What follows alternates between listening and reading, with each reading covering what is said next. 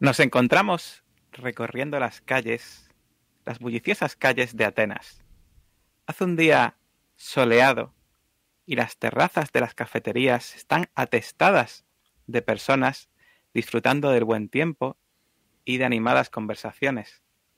Vemos un hombre elegante, una pajarita, que va andando hacia una oficina de correos cerca de un hospital en la ciudad. Tras una conversación con el empleado de la oficina, vemos cómo sale con una carta en la mano. Se detiene, aprovechando la sombra de una cornisa cercana, para abrirla y leerla. Yo, tu padre sigue bien. Estamos bien. Ayer pasó algo raro. Después de recibir tu telegrama avisándonos de que tuviéramos cuidado, estuve alerta todo el día. Al atardecer, el tipo cometió un error. Vi a alguien mirándonos desde la ventana del bloque de enfrente. No tengo ninguna duda. Nos vigila. He cogido a tu padre y me lo he llevado al apartamento de las afueras de New York, al antiguo apartamento de mis padres. Allí no nos encontrarán. No sufras, no nos han visto. Salimos por la escalera de incendios trasera. Vuelve a casa, yo. Lo que pasó nos trastocó a los dos. No fue fácil. Una pérdida así te marca para siempre. Tú te encerraste en tu trabajo, siempre preocupado por él, mientras yo sentía que estaba sola todo el tiempo. No sabía dónde íbamos. Estabas tan distante. Incluso cuando estabas conmigo, sonriéndome, tenías la mirada perdida estabas ausente. Tenía la sensación de pasar el tiempo buscándote, intentando conectar contigo, acercarme a ti, pero me fue imposible. Te cerraste al mundo.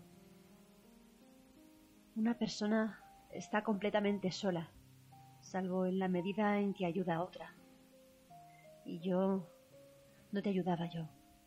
Me sentía muy sola.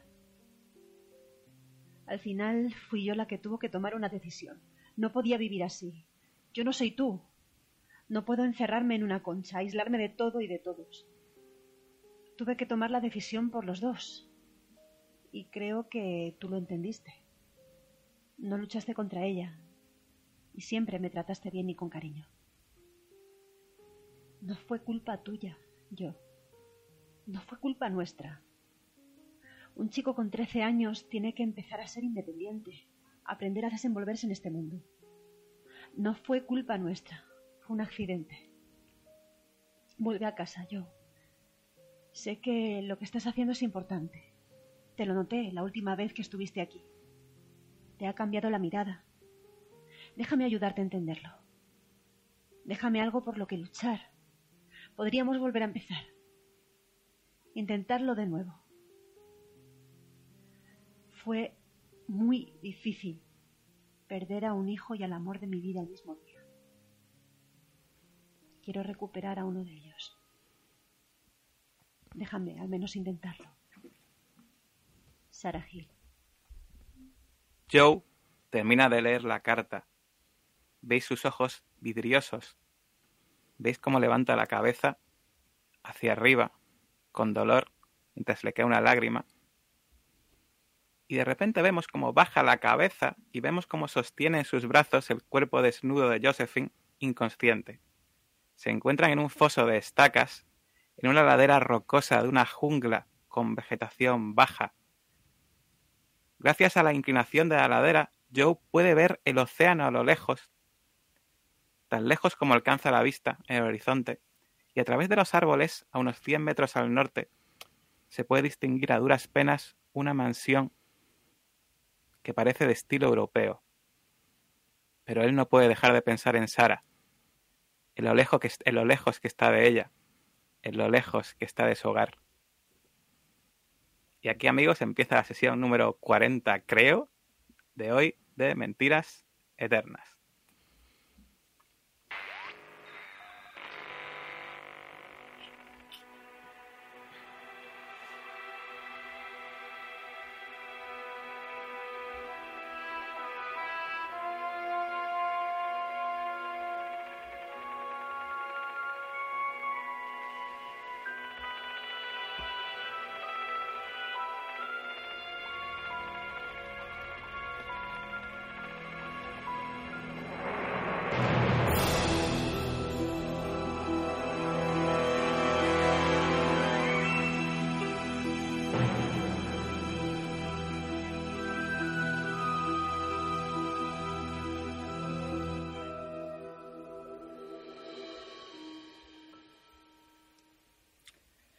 Pues nos vamos a esta mansión de estilo europeo y vemos en su interior a Caleb y Jacob caminando hacia el balcón donde han visto a esa anciana en su interior. El edificio, que tiene unas tres plantas, docenas de habitaciones, habitaciones deshabitadas de muchos tamaños, vestidores, un salón de baile. Eh, Veis el mobiliario húmedo que está enmoheciendo lentamente. Tras meses o quizá años en desuso, veis que en algunas habitaciones incluso muestras de violencia, como sillas volcadas o rotas, obras de arte fuera de lugar, ventanas rotas. Vais subiendo escaleras, recorriendo habitaciones, viendo dormitorios totalmente abandonados. Y tras subir este tramos de escalera, llegáis a un pasillo donde creéis que debe encontrarse la habitación. A vuestra derecha hay una puerta abierta que da una habitación eh, totalmente distinta a lo que habéis visto en la casa. El mobiliario está ordenado y en buen estado. Parece que alguien ha limpiado cuidadosamente el polvo y ha ordenado los muebles metódicamente y al fondo veis el balcón que visteis desde abajo, donde una anciana está sentada en una butaca mirando hacia el exterior. Pero antes de entrar en ese dormitorio, os llama poderosamente la atención que justo enfrente de él, en el mismo pasillo, hay una habitación que tiene la puerta firmemente cerrada, con un candado que parece en muy buen estado y que se debe usar muy regularmente porque no parece que esté tan deteriorado como el resto de cosas que habéis visto en la casa. ¿Qué hacéis, Jacob y Caleb?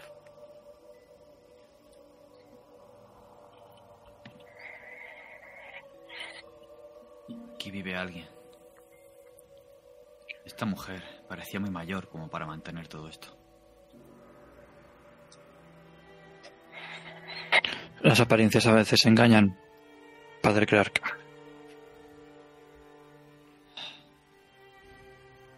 ¿Y a dónde está ese balcón?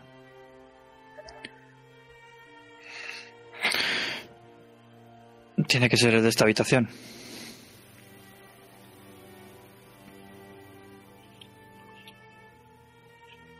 Entro, agachándome, siendo sigiloso. Miro en la habitación, alrededor, la mesita, si hay algo destacable como un libro con un título, una, un arma o algo que, que sorprenda o no debiera estar allí. Hay libros en la estantería, eh, pero no parece que se usen desde hace bastante, ni que se lean. Y no hay nada, así a simple vista al menos, que parezca un arma. ¿La cama está hecha? Buena pregunta. La cama está hecha de forma un poco torpe, pero está hecha.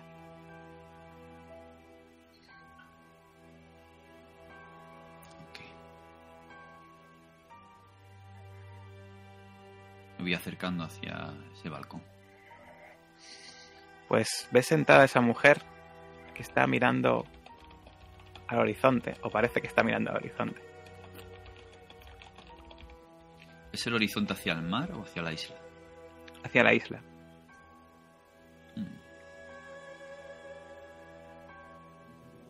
¿Dice algo? Mu- ¿Murmura algo o está en silencio? Cuando te vas acercando, está tan quieta que no sabrías distinguir si casi es una estatua o una persona, pero hay un momento dado que se mueve un poco, ves como un poco la cabeza, pero muy poco. Mira a Caleb en la distancia o si está cerca, ¿no? Mira a Caleb. Y hago... Me voy acercando andando normal. Cruzo la habitación. Vale. Me sorprende al verla andando al espera, mar y yo me quedo escondido. Si aquí está la pared, de la puerta del balcón, pues yo me quedo así. Para que no vea que hay dos personas. El suelo crujó un poco. Ves que esa mujer se mueve ligeramente, pero no se gira hacia vosotros. Me acerco al padre. Padre Clark, si queremos saber algo, tendremos que preguntarlo. Y aquí no parece haber nadie más.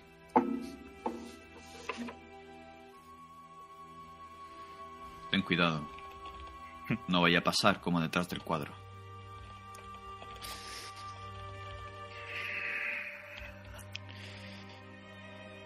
Lo tendré, pero hay veces que el peligro no se sabe dónde está. El demonio siempre está detrás de una esquina, en una cara amable. O de una anciana aparentemente inofensiva. No te fíes, Bueno. no podemos. No podemos permitirnos el lujo de fiarnos. El demonio para algunos es un dios para otros. Pero no deja de ser un demonio.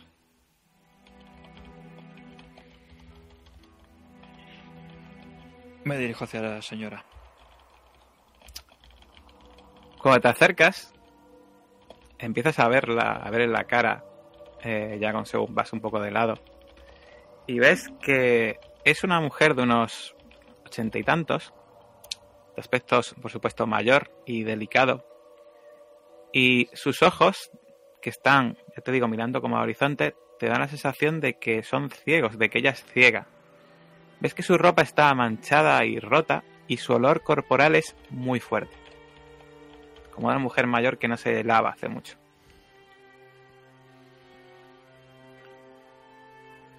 Me pongo al lado suyo. No se gira, se queda quieta. Muy buenas. ¿Habla usted mi idioma?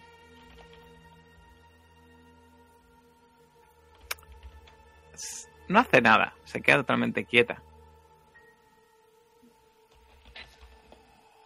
La miro, percibo o intento percibir si hay algún tipo de movimiento gestual. Mm, ¿Quieres gastar un puntito en evaluar sinceridad? Para eso están. Sí, además que tú eres el crack de evaluar sinceridad, ¿no? Eras Hasta- la persona que sabe reconocer de los matices, sí. ¿no? De momento sí. Vi- vivo de eso. Bueno, pues te da la sensación de que, de que, eh, de que ha intentado no moverse, pero que se ha movido justo al, como si hubiese reconocido lo que le has preguntado. Eh, Ahí te da la sensación de que te ha entendido, pero que se está haciendo la, la distraída o, o la que no te entiende. Padre Clark, venga aquí con nosotros. Tendremos una charla con la señora. Vale.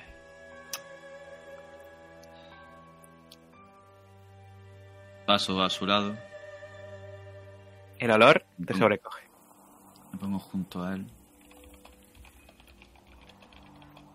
Bien, Este es el padre Clark.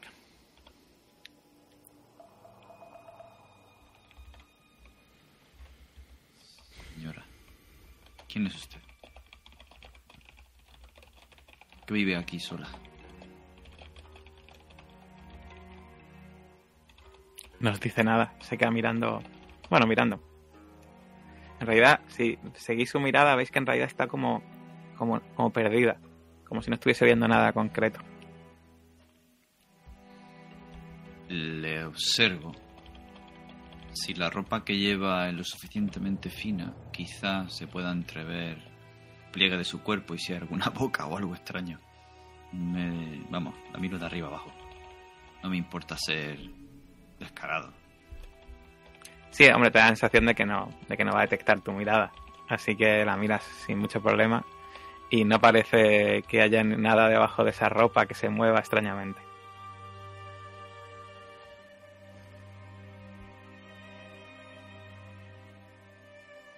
Nada, no nos da la sensación más allá de que parece una anciana desvalida ciega.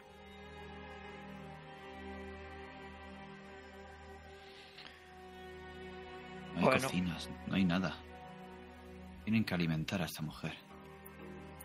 Tiene que estar relacionada con Savitri o con alguien.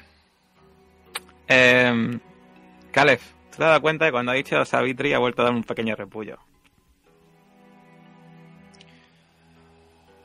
Pues sí, es algo que nos podría explicar su relación con Savitri y cómo está sobreviviendo aquí en esta mansión aparentemente sola. Cuando quiera, señora, puede empezar a hablar. ¿En qué tono lo dices? Es que me da la sensación de que es un poco macarrilla, ¿no? Es un tono de Bronx, claro. Del, del lugar de origen, pero Caleb está ya un poco de vuelta y no tiene. Mi pregunta, mi pregunta más bien es, ¿estáis haciendo en plan poli bueno, poli malo o, o, o- o tú solo poli malo y, y No era. Creo que no teníamos esta estrategia pactada. Es simplemente. vale. in- intentó que, que hable, no. Bueno, tú le dices eso siempre a Macarrilla y ella está quieta, como si no te entendiese.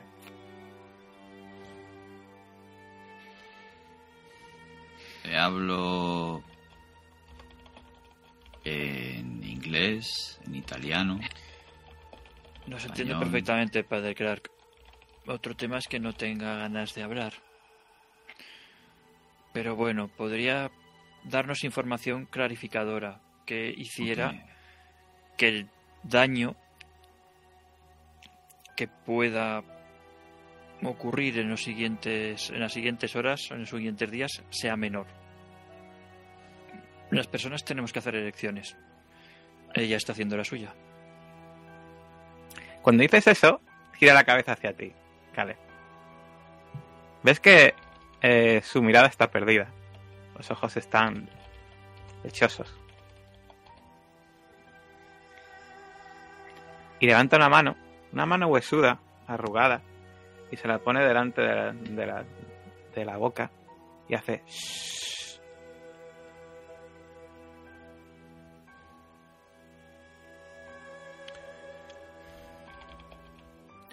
Que no se escuche, mi nieta. Es muy peligrosa. Os dice en un inglés bastante con acento siamés, pero que es suficiente correcto para que lo entendáis. Me acerco, aun- intentando aguantar la respiración, entiendo, ¿verdad? Porque el olor es muy Sí, de hecho, sería buena idea que hiciese una prueba de salud para ver si aguanta las arcadas. Hombre, pues sería un modo un poco agresivo en- de iniciar nuestra relación con la señora, pero sí, venga. A ver, ¿dónde está esto? Dificultad 3, ¿eh? Bien. Pues no aguanta las arcadas. Es último. Eso parece el surtidor del Bellaccio.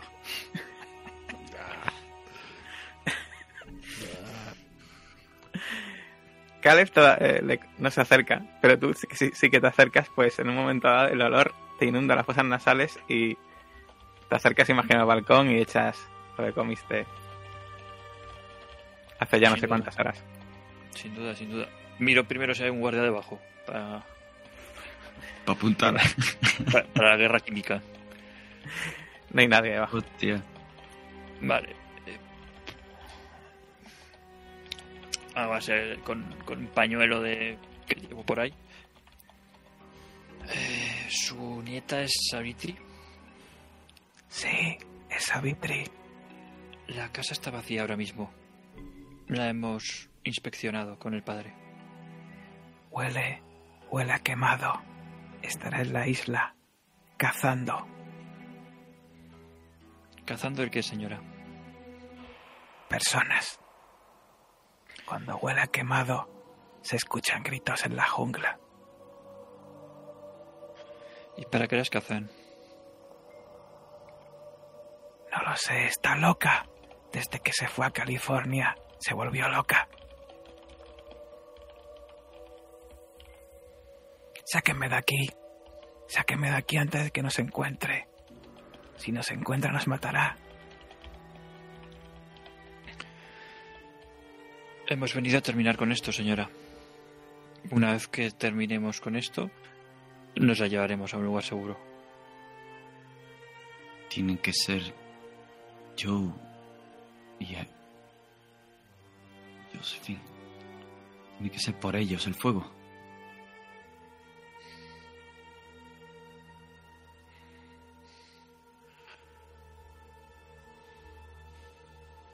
Díganos, señora, ahí fuera hay una habitación cerrada con un candado. ¿Qué esconden? Es su biblioteca. Se encierra ahí a leer, a leer libros y a susurrar. A susurrar. Está obsesionada. Siempre está diciendo, descubrir la verdad, entender la identidad secreta, encontrar al que está detrás de las bocas, siempre está diciendo lo mismo. Un momento.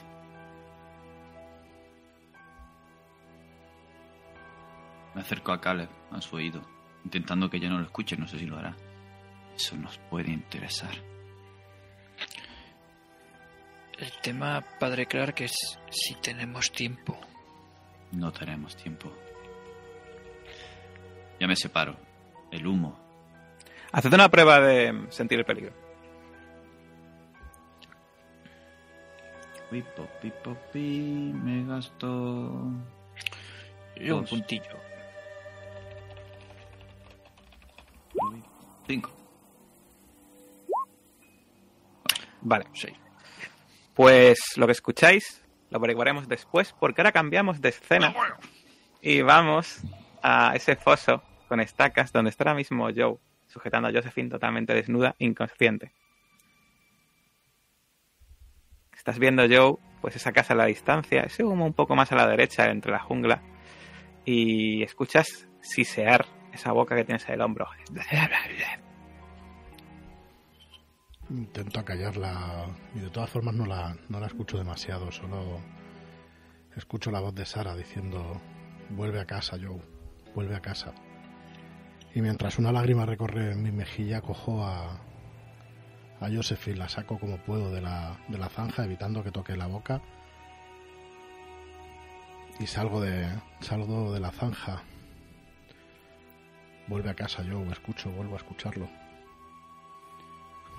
Miro a Josephine, me, me acuclillo. Intento que vuelva en sí, pero, pero está muy débil. Así que la voy a coger en, en brazos y antes miro alrededor. Veo esa casa que Sí. no había visto hasta ahora, ¿no? Sí, sí, sí, de hecho ibais para ella. Eh, os caísteis en el foso por culpa de eso. Eh, Eh, ves la casa, eso, entre, entre las ramas. Eh, ves además el océano a tu izquierda. El océano que en el horizonte pues no se ve nada. Y ves la casa. Y con todo el desconcierto que llevo encima, pienso que hemos salido demasiado rápido y no, no hemos tenido el cuidado que deberíamos haber tenido. Y hemos salido como locos y nuestras ropas, probablemente donde estuviera la ropa estaban las malditas armas y ni siquiera pensamos en ellas. Escucho a ver si oigo a esa mujer con el peligro que tenía con esas lanzas y, y esa locura en los ojos y intento escuchar a ver si la oigo, pero necesitamos ayuda, necesitamos ir a algún sitio como... como Venga, venga, una prueba de sentir el peligro.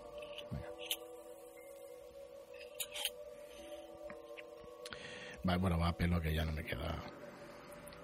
Pues mira, parece que se han aguciado sus sentidos. Un 6. Empiezas a mirar alrededor. Y escuchas una serpiente que pasa entre la maleza cercana. Unos monos dando saltos en un árbol a la izquierda. Y el ruido del viento momentáneo porque de nuevo se vuelve a quedar todo tranquilo. Que mueve las ramas. Te viene el olor al humo de esa hoguera. Pero no escuchas ni pasos ni esa mujer por ninguna parte. ¿A qué distancia estará la casa? a menos de 100 metros. Eh, no, no demasiado lejos, pero a través de la selva. Intento que se me acostumbren los ojos y... Bueno, no tengo otro remedio. Voy a ir muy despacito, voy a coger a Josephine en brazos, la alejo de, de la boca de mi hombro izquierdo y, solamente pienso en, en Sara y, en vuelve a casa y, voy poco a poco en dirección a esa casa. Vale, pues empiezas a andar por ese bosque tropical mm, denso, muy bajo, eso sí, eh, con enredaderas, plantas trepadoras, matorral, matorrales. Ves eh, que lo que es la parte de arriba de los árboles no es tan tupida como era en Yucatán, que no se veía el cielo. Aquí sí se permite ver el cielo, pero claro, te da, te da la sensación de que esto ha hecho que llegue más la luz al suelo y que aún haya más plantas que pinchan, te arañan y dificultan el movimiento por, por ese por esa isla. Bueno, que tú no sabes que es una isla mismo, por, por esa zona selvática. El suelo es muy irregular y es un poco lastimoso ir andando por ahí, especialmente cargando con el cuerpo desnudo de Josephine. Haz una prueba de atletismo. Me va a gastar un puntito. ¿Vale? Vale, pues a pesar de que el suelo es muy irregular, eh, pues consigues aguantar muy bien a Josephine y, eh, y no te hacerte ningún tobillo andando por allí, ni pincharte extremadamente, te pinchas obviamente, te resulta muy lastimoso avanzar poco a poco, pero consigues avanzar. No dejas de mirar alrededor sabiendo que puede haber trampas y que eh, esa mujer está ahí fuera. Y de repente te paras y ves otro foso, pero este foso está abierto. Y en el interior están los restos mordisqueados y seguramente regurgitados de una persona, de un hombre o una mujer Ves que la carne y el cartílago han sido arrancados de los huesos. Está arañado y astillado por dientes que no tienes duda de que pertenecen a las bocas de esa mujer. Y quiero que hagas un control de estabilidad. Dificultad 5. sea, de pérdida de 1. Lo esperaba. Pues ahí lo tienes. A menos 5. Pues pierde un puntito. ¿Qué sientes al ver ese, ese cadáver? siento en realidad repulsión, asco, pero no, no pierdo la determinación. Pienso que podemos acabar como, como ese pobre desgraciado, pero aún nos queda algo de aliento. Escucho el aliento de Josephine, me acerco a ella y, veo que todavía está viva, así que junto la poca determinación que me pueda quedar y sigo con cuidado hacia adelante. Pues sigues avanzando penosamente y de repente llegas a un claro del que salen varios senderos. Uno de ellos no tienes duda de que va en dirección hacia esa casa, pero lo que más te llama la atención es que en ese claro hay una hoguera que ya está los rescoldos, se está apagando. Y cuando te fijas bien, ves que en esa hoguera, aparte de ramas y troncos, parece que se ha quemado ropa y de repente una racha de viento te lleva cerca tuya un trozo de la carta de Sara. No hay duda de que esa ropa que hay ahí, quemada, es la tuya y la de Josephine. Maldita sea, dejo, dejo a Josephine en el suelo y me acerco, rebusco entre la ropa y entre lo poco que pueda quedar. La carta, lo que queda de la carta la cojo, desde luego. Y intento buscar algo para, para que nos pueda cubrir y si queda algún arma, algún resto de lo que tuviéramos. Solo queda un fragmento de ese fragmento, ese pequeño trozo de la carta. Y desde luego todo lo demás está quemado. Y si hubiese, armas o algo más sólido ahí, no lo ha echado ya a quemarse. Pues voy a salir rápidamente, pero con cuidado de ahí, de ese círculo, y voy a seguir hacia la casa. Me cuenta de que de aquí no tenían pensado que saliéramos nunca. Éramos simplemente un sacrificio. Seguimos siéndolo, pero maldita sea si dejo que nos hagan lo que a ese pobre tipo de ahí. Bueno, vamos a cambiar, volver a, a Caleb y a, Jacob. Que de repente escucháis un grito. Un grito en dirección a, a la barca. Y es un grito de hombre. ¿Nos suena al patrón que nos ha llevado con la barca? Suena bastante, sí. Lo que pasa es que no lo habéis escuchado nunca gritar, pero podría ser perfectamente. Mierda. Mierda. Nuestra única vía de escape.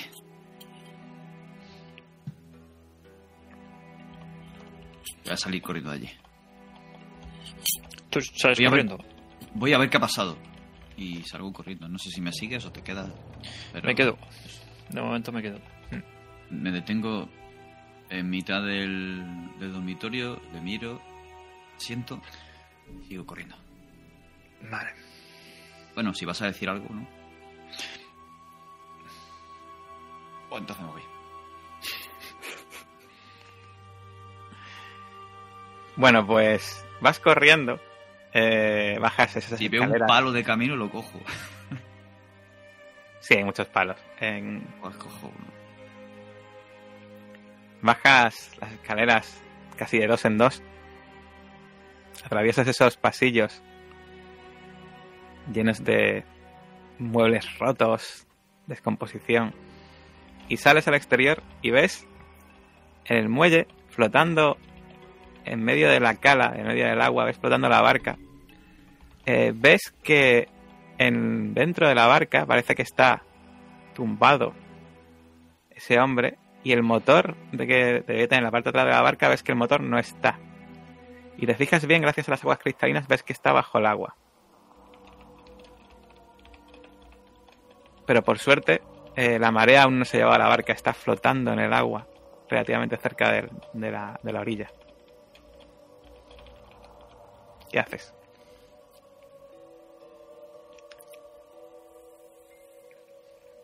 ¿Hay huellas? Sí que se vean fácil a simple vista. No me voy a detener a, a rastrear. Mm, buena pregunta. Vamos a ver cómo vas tú de supervivencia. No tienes que ni que gastar. Pues sí, sí, que tienes. Pues sí, ves huellas que eh, han salido de la jungla en dirección hacia ese muelle y que luego han vuelto para la zona de árboles. De hecho, haz una prueba de sentir el peligro.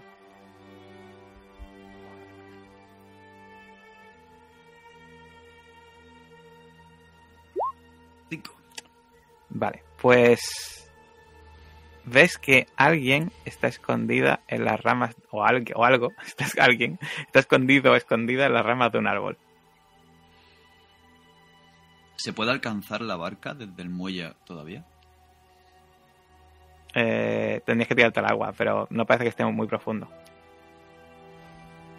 O sea que podría hacer pie. Sí. Ah, igual te llegaría al pecho, más o menos. Vale. El cuerpo del. del mm, voy a decir pastor. Del pescador. eh, está flotando en el agua. Has dicho. No está dentro de la barca. De la barca. No queda más remedio. Voy hacia el muelle. In- ignorando a la persona que está liberadamente, pero teniendo mis sentidos puestos en escuchar si alguien se acerca o de reojo verlo. Intento que sea de, forma- de manera disimulada. Y voy hacia el muelle, calculo cómo llegar allí mientras en esos 2-3 segundos para calcular antes de que se aleje más la barca, de a ver si sale algo o alguien. No sé. No sale nadie. ¿Te metes en el agua entonces? Sí. Vale, pues empiezas a vadear el agua en dirección, las olas te van dando un poco. Eh, y cuando estás ya metido en el agua, de repente ves un movimiento saliendo de esa selva y ves una mujer siamesa, joven, eh, de... bueno, no sabes la edad, eh, pero ves que, pues eso, está totalmente desnuda. Y mm, eh, ves que va con los ojos muy abiertos, corriendo en tu dirección, con una lanza en su mano izquierda, porque es que no tiene brazo derecho, tiene una especie de muñón en el hombro, pero obviamente lo que más llama la atención es que tiene un par de babeantes y siseantes bocas, una en su antebrazo izquierdo y otra en su muslo derecho. Y va corriendo con una lanza y te la tira. Tú obviamente estabas atento, así que vamos a tener, pues vamos a poner más dos al umbral de golpe, ¿vale? Eh, porque estabas ahí, eh, obviamente, atento. Me bateo con el palo. no. Y bueno, podrías, ¿eh? Intentarlo, vaya. Eh, y a ver qué tal. Voy a gastar solamente, bueno, no, sé qué he sacado. Dos puntillos voy a gastarme solamente, más lo que he sacado antes de ver. Vale, Respone. Mira. Suficiente para que no te dé. Justito. Cae la lanza, cae la lanza justo a tu lado y ves que se vuelve corriendo hacia la selva. ¿Qué haces? ¿Está cerca la barca? Sí, sí, está cerca de ti. Si puedo alcanzarla y empezar a tirar de ella hacia la orilla, lo hago. Vale. Si no y todavía está lejos, voy tras ella porque voy a tardar lo mismo sacando yo tirando la barca que saliendo yo así. Podrías coger la barca, sí. Y ya no para, para- Tiro de la barca, seguro, y salgo corriendo detrás de ella. Una cosa no te he hecho tirar, ¿no? Por las pocas. Estabilidad. Ay, no. No. Pero yo estoy acostumbrado a estas cosas. Yo. Claro que sí. Eh, vas a demostrar.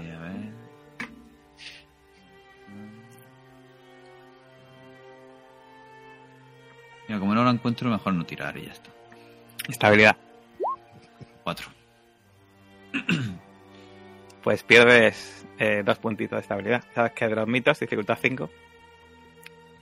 Hala. Estás acostumbrado, pero no tanto. Te perturba. Te acercas hacia, hacia esa barca, empiezas a tirar de ella y ves que el, eh, el que os ha llevado tiene garganta cortada y está desangrado totalmente en el interior de la barca.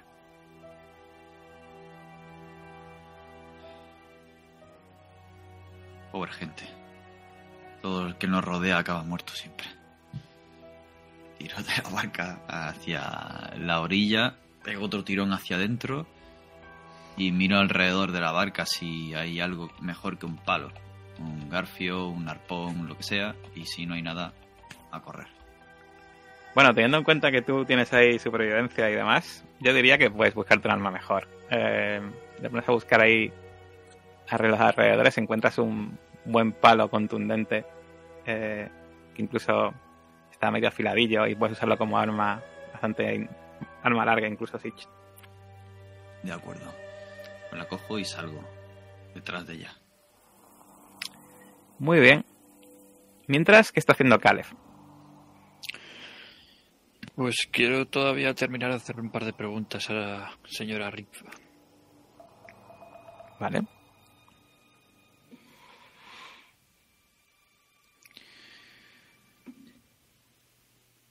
Quiero que, como he, como he dicho, Hable bajo. sí, como he dicho, hoy debería terminar todo aquí.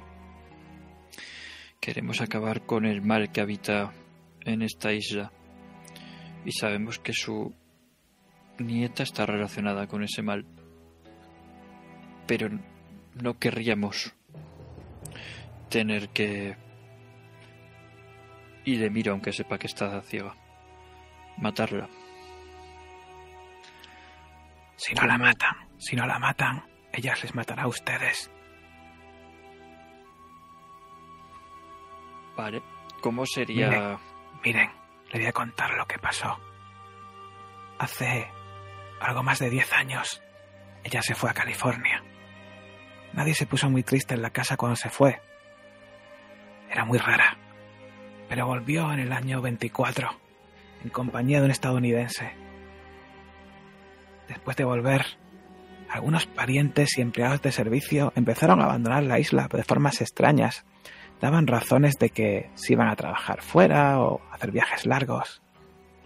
Pero después descubrí que nunca se habían ido de la isla. Están en el sótano, en ataúdes. Los mató ella.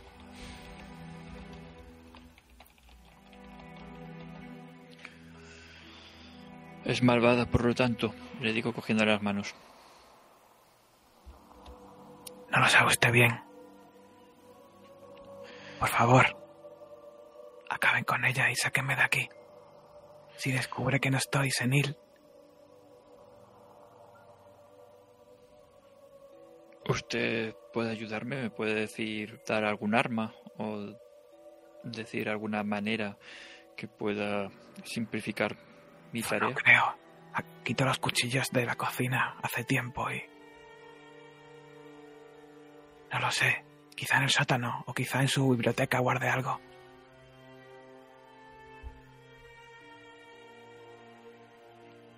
Entiendo. Volveremos a por usted.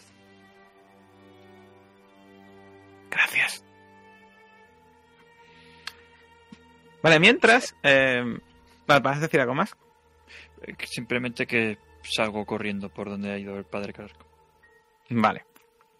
Mientras, vamos a volver al grupo de, Joey y Josephine. Josephine está inconsciente, pero dentro de tu inconsciencia, ¿qué, digamos, que estaría ahora mismo Josephine sufriendo y con el dolor? ¿Qué estaría so- soñando, pensando o sufriendo Josephine dentro de ese inconsciente? Pues yo soy bastante consciente de que me estoy muriendo y estoy gritando por dentro, luchando con todas mis fuerzas por vivir. Eh, y no quiero ni imaginarme cómo tiene que estar yo, pero después de todo el camino que hemos andado, morir así, empalada, sin poder ayudar a mis compañeros. No, no puede ser, tiene, tiene que haber algo más. Esto no, no puede acabarse aquí. Es como una lucha interna. Estoy por un lado casi dejándome vencer, pero por otro luchando a, a, a muerte. Eh, por, eh, por cobrar la conciencia e intentar hacer algo. Y entre esa especie de ensoñación no paro de ver bocas que se ciernen sobre, sobre nosotros. Un dado de 6. Vale.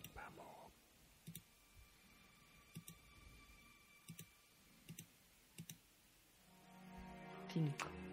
Mira, eh, consigues un poco entreabrir los ojos y ves que en este momento la poderosa, el poderoso pecho de Joe te lleva ahí en brazos. Sientes como que estáis andando por la jungla y sientes el dolor muy fuerte, pero consigues más o menos abrir los ojos y poder hablar. ¿Quieres decirle algo? Me echo la mano a la herida como para intentar taponarla. Yo. Yo, yo. Josephine, Jo- Jo- Josephine, no hables. No hables, guarda fuerzas. ¿Dó- ¿Dónde estamos? ¿Y, y esa mujer? Seguimos en la selva, habla. Si vas a hablar, hazlo bajito. Estamos de camino a una vivienda que he visto. No te preocupes. Duerme, recupérate. Llegaremos enseguida, no te preocupes, yo te llevo. No. Y casi que me dejo caer con lo que él dice. Yo, yo te ayudaré. Al, yo al te otro ayudaré. lado del hombro derecho. Un poco.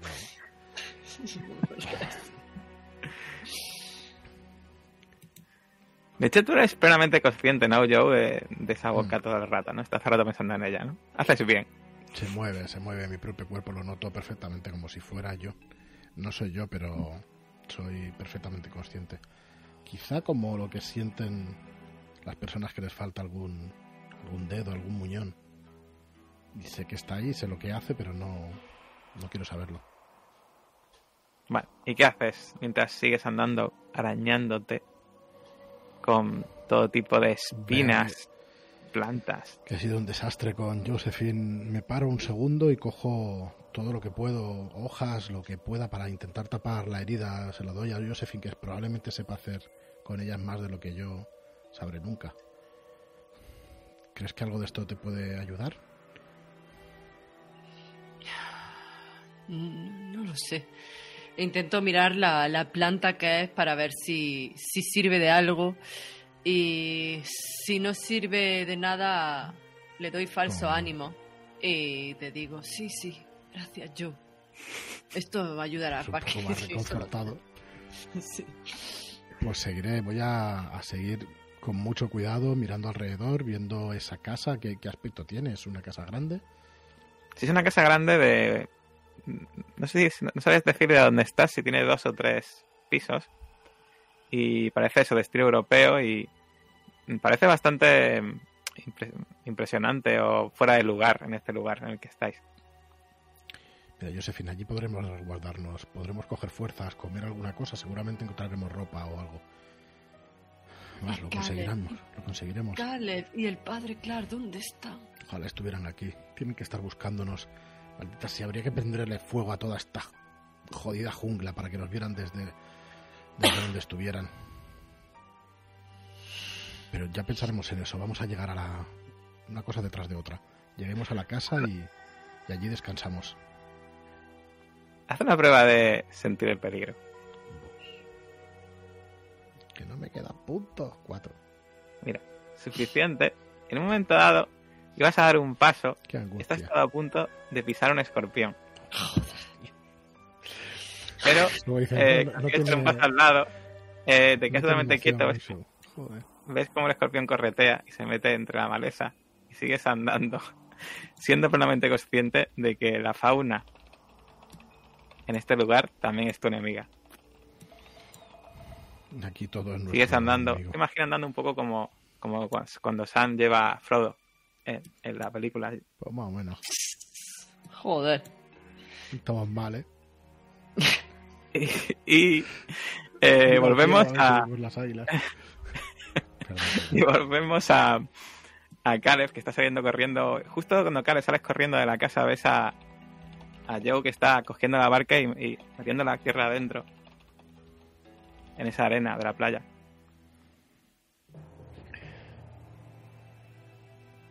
Me dirijo hacia él.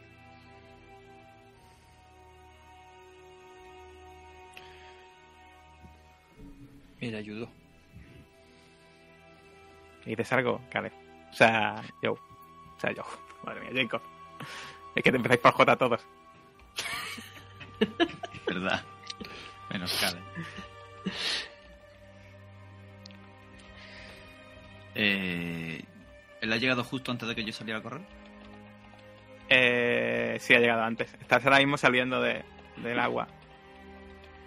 Procurando que, esa, que esa barca no, no se la lleve la marea.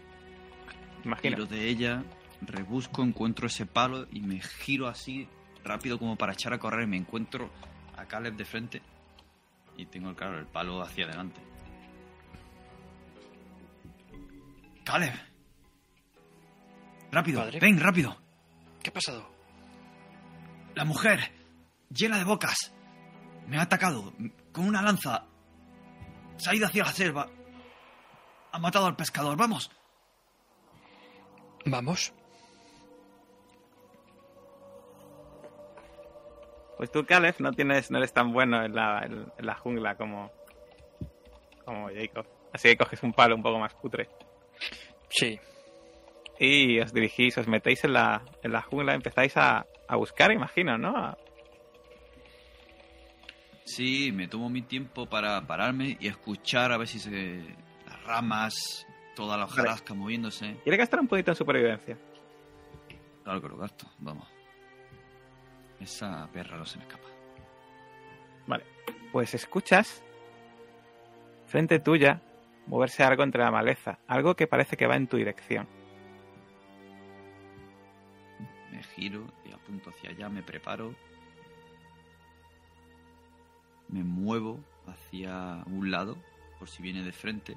Y De repente empiezas, a escuchar siseos de una boca. Cuidado, puede ser ella. Estaba llena de bocas. ¿Dónde? Por allí viene. Cúrtate. Pongo el palo ahí para clavarlo. Como si fuera una lanza. ¿Cuánto ¿Y pasa? tú, Caleb? ¿Qué haces?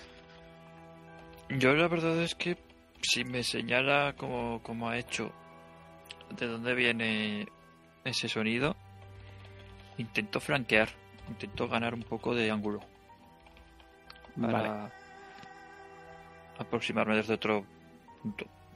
Pues en ese momento sale una forma, una figura un poco más grande de lo normal, de color totalmente carne,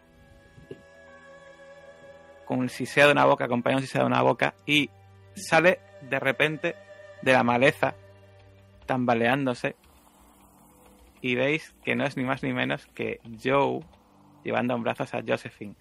Pero veis que Joe tiene en su hombro una boca de dientes irregulares que saca su lengua y casi le lame el lóbulo de la oreja a Joe.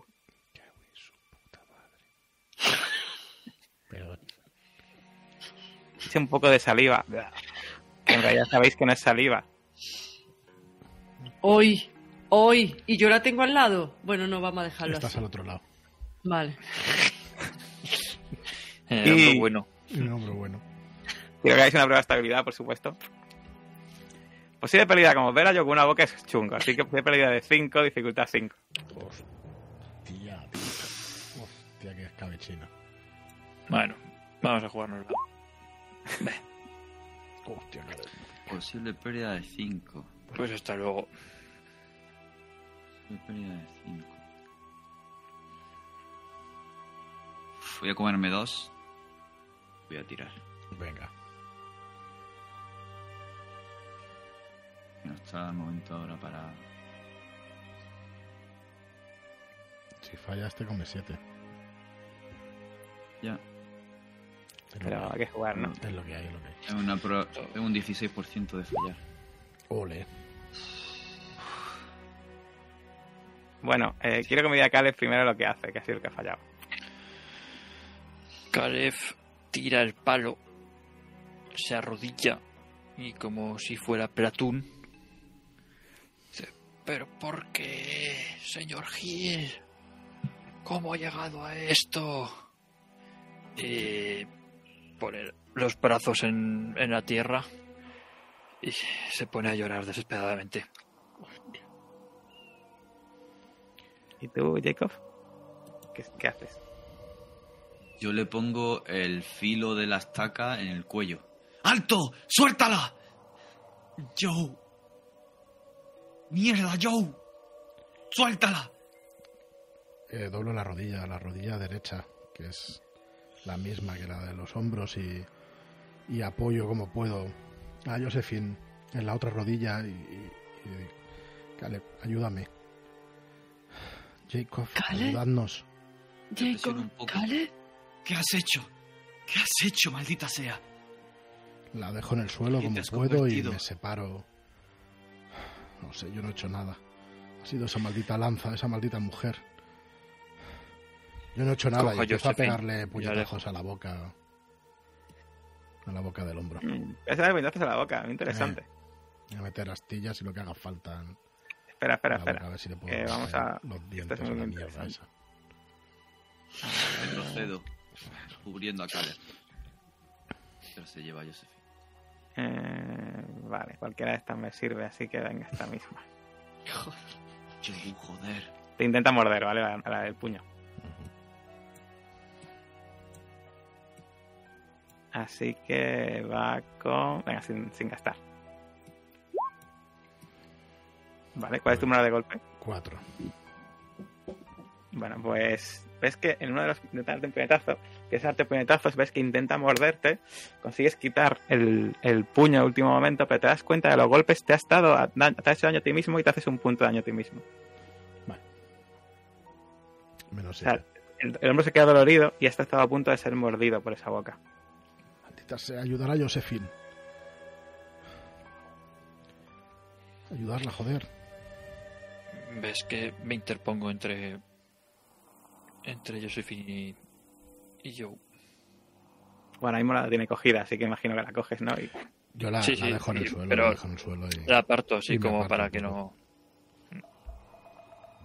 es que Josephine eh, está todavía un poco consciente, aparte de que pues no tiene nada de ropa, pero a mí el pudor le da un poco igual. Está malherida, hecha polvo. Y ves en ese momento ese dios de ébano cogiéndote en brazos, Josephine, cuando entrecierras los ojos. Eh, al, alargo mi mano hacia su rostro y se lo acaricio con ternura. Caleb. Caleb sabía que sabía que vendríais. O, o estoy soñando, es una alucinación. No, señorita Warren, pero ¿qué, qué ha pasado? ¿Qué ha pasado con el señor Hill? Esa maldita mujer. Y esa lanza. Él no tuvo nada que hacer contra ella. Tienes sentido el peligro, Ya. Josephine. Oh, Dios mío. Vamos a ver.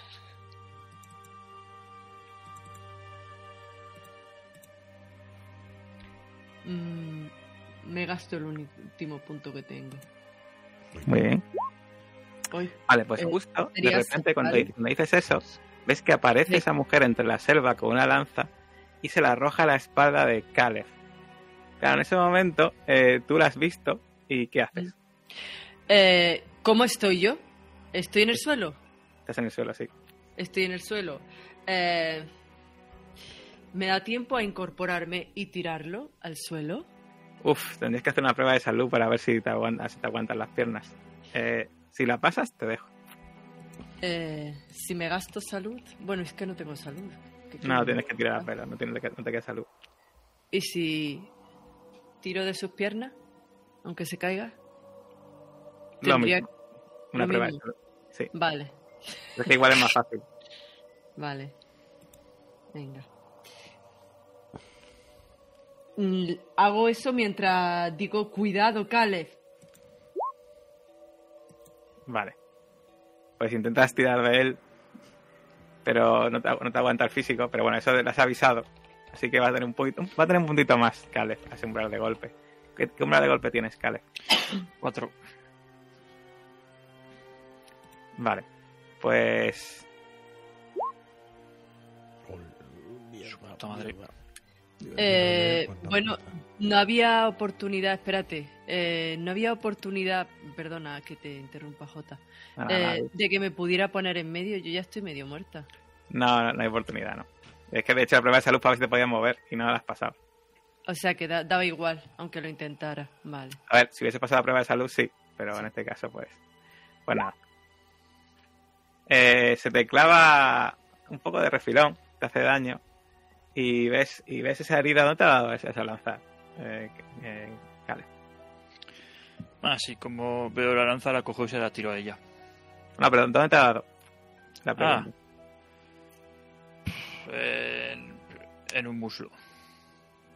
Vale, pues te, te hiere el muslo, sientes mucho dolor, la coges rápidamente, intentas lanzársela. Venga, eh, vas a tener derecho a una prueba difícil, vaya, pero a ver si igual puedes intentar devolvérsela. Esto eran armas, ¿no? Armas. Bueno, Cinco. Pues eh, estoy que estoy calculando por la distancia, el tema de que va corriendo. No, eh, sería, sería, yo diría que sería 6 o 7, así que no. Eh, pues nada, intenta lanzársela, pasa entre las, entre, la- entre las ramas. Ha estado cerca realmente de darle, pero ha vuelto a desaparecer en la jungla. Parece auténticamente experta en ese tipo de lucha. Es ella, es esa mujer. Y voy a salir corriendo detrás de ella. Hija de puta. Perdón. Se me va la boca. A la casa. A la casa. cojo a Josephine y la cargo Eh, eh, ¿Le ha dado la lanza en la espalda, ha dicho? En el muslo. en el muslo. Eh, vale, vale. Eh, aunque me coja en brazos, he hecho la mano al muslo en el que se ha clavado. Qué mal. Le toco el muslo. Qué mal suena, de Le verdad. chupo la herida, ¿no? Para, para quitar la sangre, coño, que es veneno. Palpando el muslo para ver si... En un intento, estoy medio delirando, en un intento porque no, no aparezca en la boca que ha aparecido en el hombro de Joe.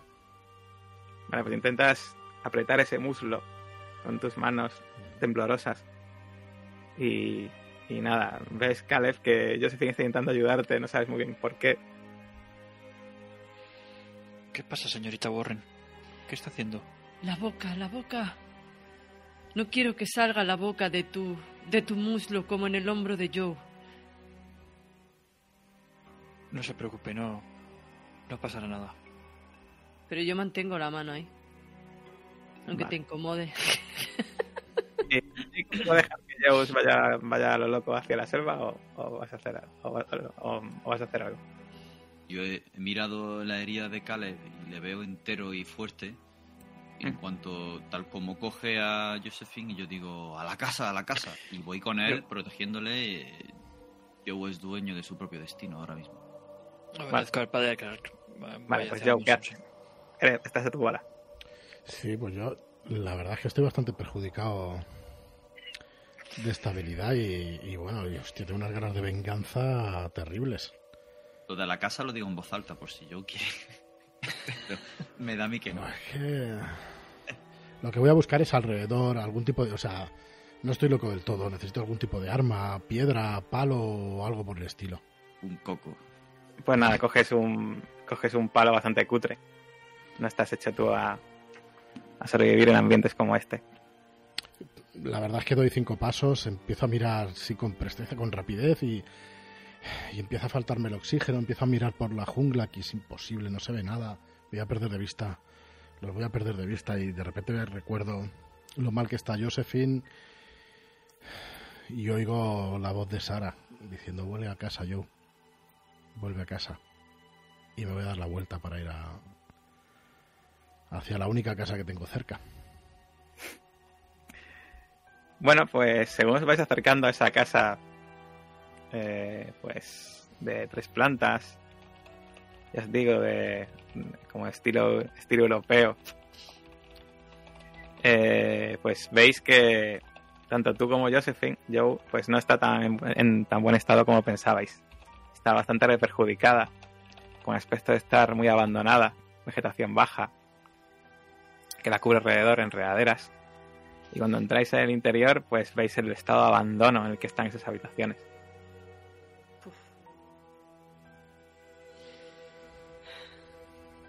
Yo soy Voy directamente hacia la de la abuela, que era la única que estaba hecha, ¿no? Sí, Pues para allá. Empezáis a, a subir estas escaleras llenas de musgo, de piedra. Pasáis eso por cerca de salones abandonados, habitaciones hechas polvísimo. Y llegáis a este dormitorio con la cama hecha de aquella manera, con este olor a señora mayor sin lavar. Y imagino que dejas a Josephine en esa cama, ¿no? Eso es. ¿En el que está en buen estado, eh, J, o en el otro? ¿O en el dormitorio En buen estado, en buen estado. Vale. Suelto el palo y me pongo a auscultar a Josephine. Ver qué herida se puede tratar, qué ya no. Eh, el estado tan débil en el que está por su palidez se evidencia, pero quiero saber su gravedad y comienzo a... Yo diría que obviamente hace falta tratados en el hospital, pero es ahora mismo le puedes hacer ciertas eh, sí, ciertos tratamientos de choque y bueno, y efectos de reglas te puedo decir que lo voy a dejar más o menos alrededor de cero, más o menos. Si gastas puntos, si le curas, si haces primero auxilio y tal, le voy a dejar de forma que se pueda mover ella, ella sola, ¿vale? Mm, Busca algo de, a- alguna ropa limpia, agua, algo. Caleb. Y le señalo los eh, los armarios que aquí hay. Y me quito yo mi camisa, la rasgo. Y tengo poco. Pero lo que tenga. Puedo orientarle si so- estoy lo suficientemente consciente o no. Si no, Ahora mismo, ahora mismo no, pero en el momento que empieza ya a, a tratarte y a darte agua y Vale. Esto solo puede acabar de una manera, no te preocupes. Estás en buenas manos. Que Dios se apiade ¿Qué de tu puede alma. pasar? Voy musitando que- mientras tanto, eso sí, la extrema unción, en latín, en voz baja, murmurándola. Tengo ciertos conocimientos de latín, puesto que soy científica, y puedo llegar a entender qué es lo que está diciendo el padre Clark, y no puedo evitar, en el estado en el que estoy, comenzar a sollozar. ¿Tienes latín? ¿O te la saco Eh. de la manga? Mm, Pues eh, no lo sé, espérate, tengo como- idiomas, pero no he añadido y puede ser tiene dos, puntos, latín. tiene dos puntos de idioma, podría ser perfectamente latín. Sí, O sea, que además, sabes latín. sí. Eh, bueno, da igual, lo murmuro igual. No, no Sí. me importa. Eh, vale, primero era una tirada de primeros De primeros auxilios y luego cada punto punto- te gastas, cada- ¿no? Cada punto te curaba dos. ¿Cuánto? Bueno, no. Eh, Dificultad 4, la primera. Si la pasas, luego cada punto adicional que gastes le cura dos. Y tienes que dejar alrededor de cero. Igual un poquito más vale, un poquito menos también. Cada punto. Uf, No sé si va a llegar a cero.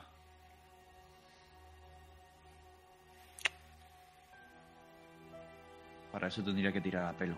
Para poder dejarlas a cero. Claro, pues si tiras a pelo y no lo sacas, no le puedes curar. Por eso digo.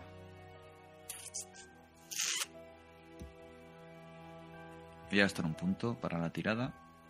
Atención, cómo se la juega. Venga, cruzar los dedos.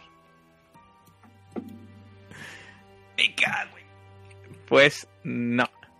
Intentas aplicar estos primeros auxilios sobre ella y ves que está muy mal herida y que lo que requiere es descanso ahora mismo y estar en esa cama unas cuantas horas para poder intentarlo al menos otra vez y estar en mejor estado. Haces lo mejor posible para que por lo menos eh, esté reposada. Le tapas con esa ropa que huele a asilo. Y eh, ahí se queda reposando Josephine, que ahora mismo imagino que Eh. apoya su, su cabeza en la almohada, ¿no? Y Eh, yo en ese momento viendo. Hay que ver. Yo en ese momento viendo que. Que el padre Clark ha intentado lo que ha podido, ha dicho en latín la extrema unción. eh, le agarro las manos eh, con la poca fuerza que me queda y con lágrimas en los ojos. Te digo. Está bien, padre Clark. Está bien. Y tiro un poco de ti y te doy un abrazo. Guarda tus fuerzas. Ahora estás en manos de Dios. Debes recuperarte, pero si tienes que irte, estaré aquí. Aprieto fuerte y le doy un beso en la frente No quiero irme, padre. y me quedo sentada con ella, agarrándole la mano. Cuando si tienes que ir, como si no, aquí estaré. Pero aférrate a tu vida. Aún hay algo que hacer. Sabikri está afuera. ¿Y Kareth y Joe qué hacéis? Señor Gil, yo me sí, imagino que eh, has venido ya. detrás nuestro, ¿verdad? Sí. Vale, de acuerdo. Te- tengo una tarea para usted. Venga conmigo. Salgo voy bastante de la habitación. me dejo y- llevar, claro. Te enseño que hay una habitación con un candado. Hay que abrir esto. Vale. Pero- a ver si me queda.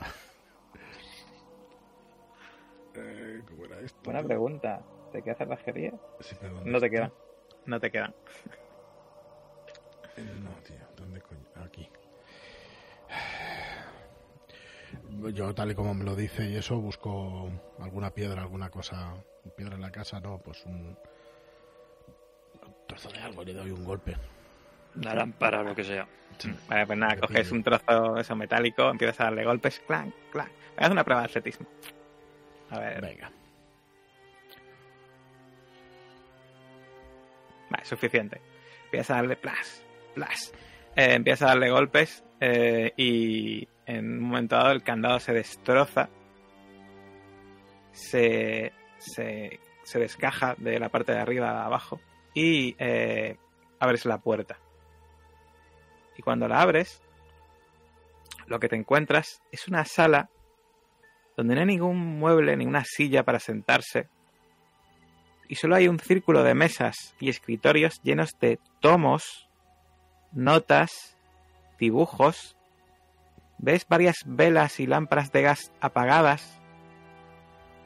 La habitación está muy oscura porque las ventanas están, parece que están cerradas, incluso dirías que con llave. Y ves que tiene unas gruesas cortinas que dejan entrar muy poca luz a pesar de la hora del día. Pero lo que más te llama la atención es que la sala está llena de gigantescas estanterías que van desde, el rodapié hasta las molduras del techo, ocupando cada centímetro de espacio de las paredes. Y de hecho, incluso las esquinas, donde en estanterías hay libros apilados hasta la altura de las rodillas, centenares de cuadernos, algunos abiertos y eh, repletos de una escritura enmarañada en siamés. Eh, pregunta J. em, ¿Algún tipo de cortina, alfombra, sábana por encima de alguna mesa para guardar el polvo o algo por el estilo? No, Pues salgo fuera al pasillo y, y en la casa y le digo a, a Caleb, ves encendiendo los quinqués y la- las lámparas. Y voy buscando algo de tela para... Me importa un huevo que esté en pelotas, pero si quiero taparme el hombro y esa boca. dentro de la habitación de donde está ahora mismo Josephine hay unas cortinas. Las arrancas Pues- igual y te la pones en plan. Y en ese momento, cuando te pones las cortinas, eh, hay un espejo, te miras y recuerdas los ropajes que llevaba Venten, que se parece mucho a cómo tienes la ropa ahora mismo puesta. Y mientras te miras ese espejo, se va anocheciendo poco a poco en el exterior. Y según se va haciendo de noche, vemos cómo la barca es llevada por una mujer que va desnuda, con unos palos en forma de remos, que está haciéndose a la mar en esa barca. ¿Qué ocurrirá en la próxima sesión? ¿Qué será de este grupo que está ahora mismo, al parecer, parece atrapados en esta isla? Pues amigos, lo descubriremos en la siguiente sesión de Mentiras Eternas. Ya sabéis, como siempre, aquí en Sadulan, acompañarnos. Nos vemos en el próximo vídeo. Adiós.